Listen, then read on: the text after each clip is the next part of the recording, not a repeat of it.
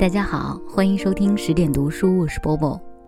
最近的天气刚刚好，不冷也不热。我看到朋友圈里有人发说，厦大的木棉花开了，快来看呢。想起一个和木棉花有关的故事，今天分享给大家。它的作者是台湾的著名作家、编剧吴念真。情书。偶尔。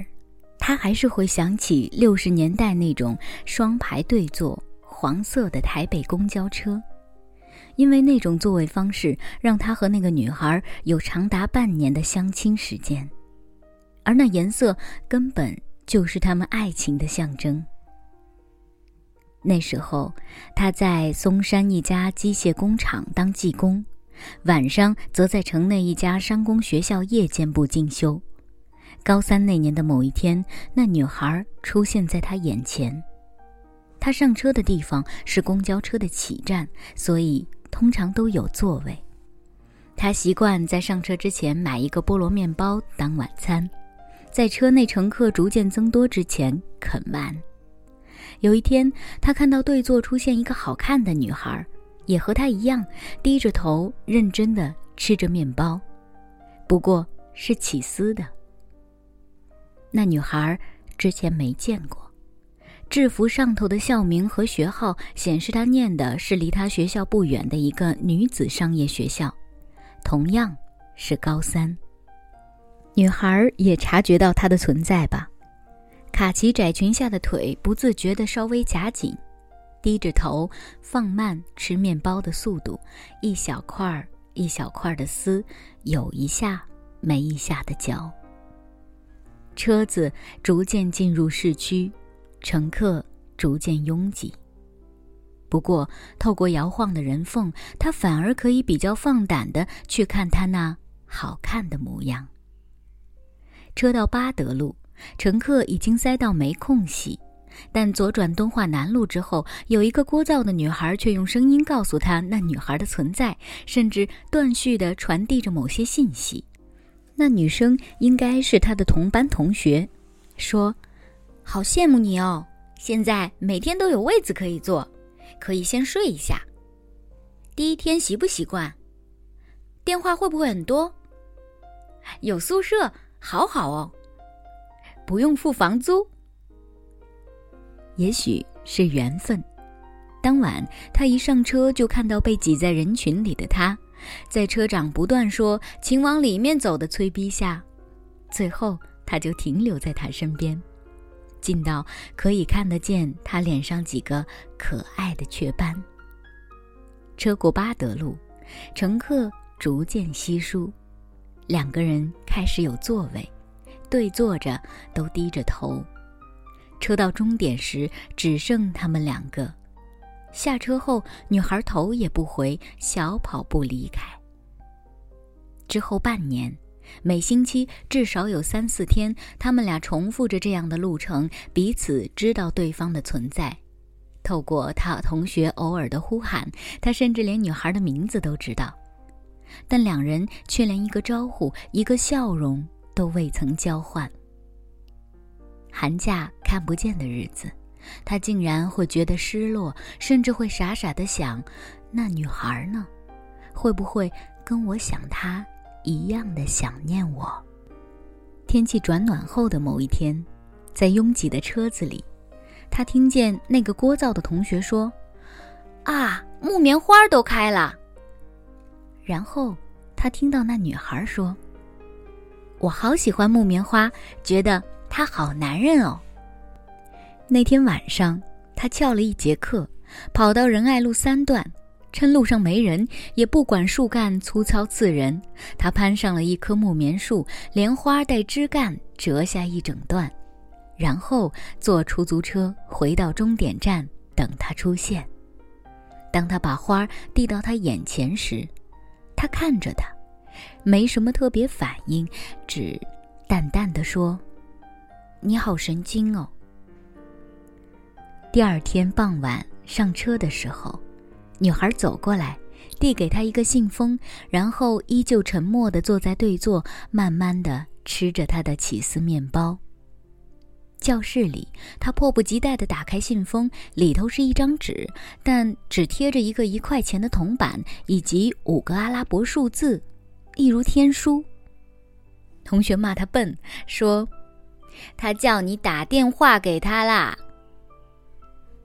第二天，他打了，是一家木材加工厂的总机。他说：“请帮我接某某小姐。”之后，总机竟然一阵沉默，然后是他的声音，说：“我以为你不懂我的意思。”又一阵沉默之后，他才听见那女孩有点哽咽地说：“你知道吗？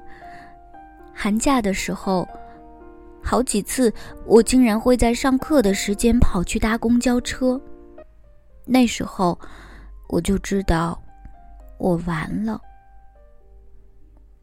几年之后的结婚婚礼上，他一字不漏的重复了那次电话里他讲过的话，说：当他听到女孩哽咽的说寒假没课，竟然还跑去坐公交车，说我就知道我完了的时候，电话这头的自己一样热泪盈眶。那时候。他已经在三重跟人家合伙开了一家小小的工厂，合伙人管业务和财务，他只管技术。他说他只知道没日没夜的忙，可是连续两年合伙人都跟他说工厂并没赚到什么钱，更没想到的是第三年春节后才开工不久，有一天工厂忽然冲进来一堆人拆机器抢原料，原来合伙人开出去的支票。陆续跳票，工厂登记的负责人和支票出票人的名字都是他，所以因违反票据法进了监狱的人当然也是他。这不打紧，更可怕的是，即便人都已经关在监狱里了，家里竟然还有人不时跑去骚扰讨债，房东受不了，要他太太搬家。而这一切会客的时候，太太都不曾跟他说。直到有一天接到太太的信，才知道他去了南部，说是以前的同事帮他介绍了工作，说虽然之后会客不易，但他相信他一定会谅解，因为生活上至少可以避开许多干扰和恐惧。他要他忍耐，要他坚强，说：“我和他。”都在等你回来。他，他是谁？第二张信纸上有答案，上头贴的是一张超音波的图像以及太太简短的说明。医生说他是男生，因为有这个。纸上画着的箭头指向图像上一个被红色原子笔圈起来的小小的凸起的暗影。出狱的时候，孩子已经两个月大。他说，他记得第一次抱着孩子和太太走在南部某个城镇黄昏的小路时，路两旁的木棉花正盛开。太太从地上捡了一朵给孩子看，喃喃地跟孩子说：“要记得，有这个才有你哟。”直到如今，他说，偶尔他还是会想起那天黄昏太太的声音和表情。也许正如台湾人说的：“娶某前生子后，总有好运气。”从出狱之后十几年，他的事业超乎想象的顺利。孩子国中毕业那年，他已经有能力在美国买房子，并且让太太陪着孩子在那儿就学。太太虽然经常不在，他也不曾不轨，直到那一次。那天他做东请第三方吃饭，酒后总是比较感性吧，就跟主桌的人讲起他和太太如何因为木棉花认识，以及当年入狱时太太如何用超音波的图像鼓舞他的往事。之后，他载着几个厂商回他们住宿的饭店。路过仁爱路，恰巧又是木棉花的季节。一个南部来的女老板忽然说：“要是你现在有喜欢的人，大概也没有体力爬树摘花了吧？他二话不说，车子往路边一靠，有点勉强地爬上树，连花带枝干折了一段，在众人的华笑中递给那个女人。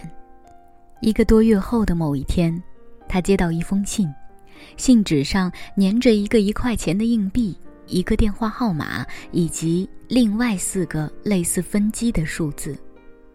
他打过去，是饭店，那四个字是房间号码。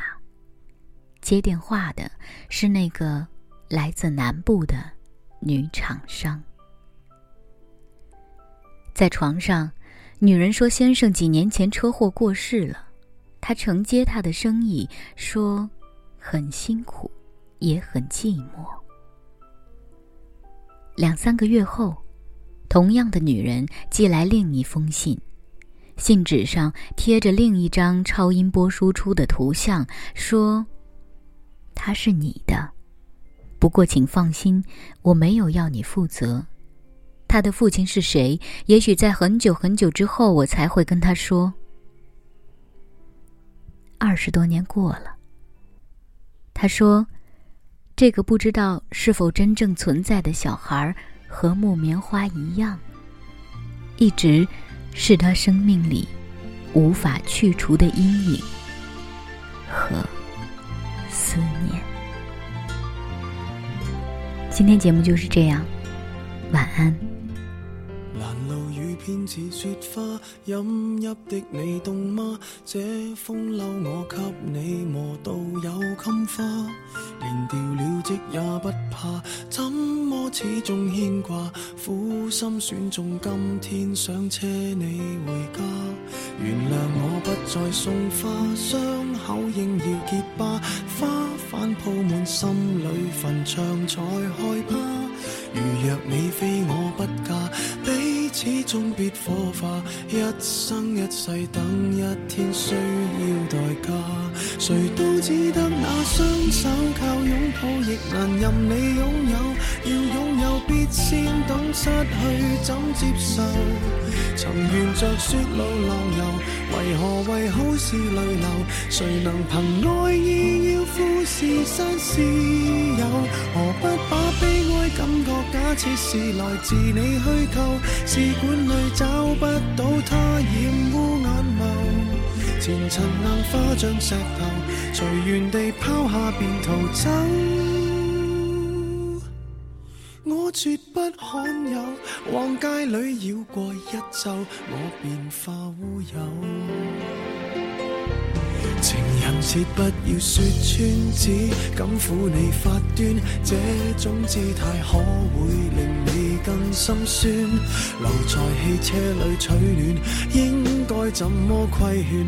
怎么可以将手腕忍痛划损？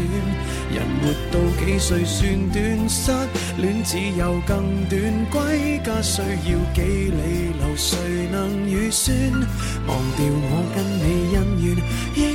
花开了几转，东京之旅一早比一世遥远。谁都只得那双手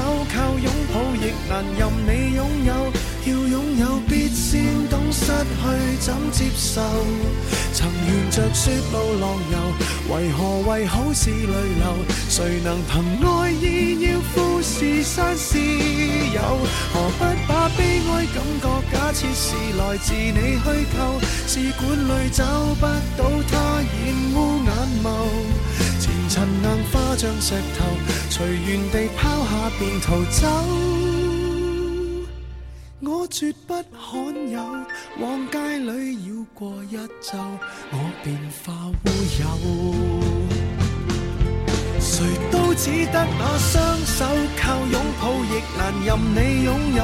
要拥有，必先懂失去怎接受。曾沿着雪路浪游。为何为好事泪流？谁能凭爱意要富士山私有？何不设施来自你虚构，试管里找不到它，染污眼眸。前尘硬化像石头，随缘地抛下便逃走。我绝不罕有，往街里绕过一周，我便化乌有。你还嫌不够，我把这陈年风流送赠你。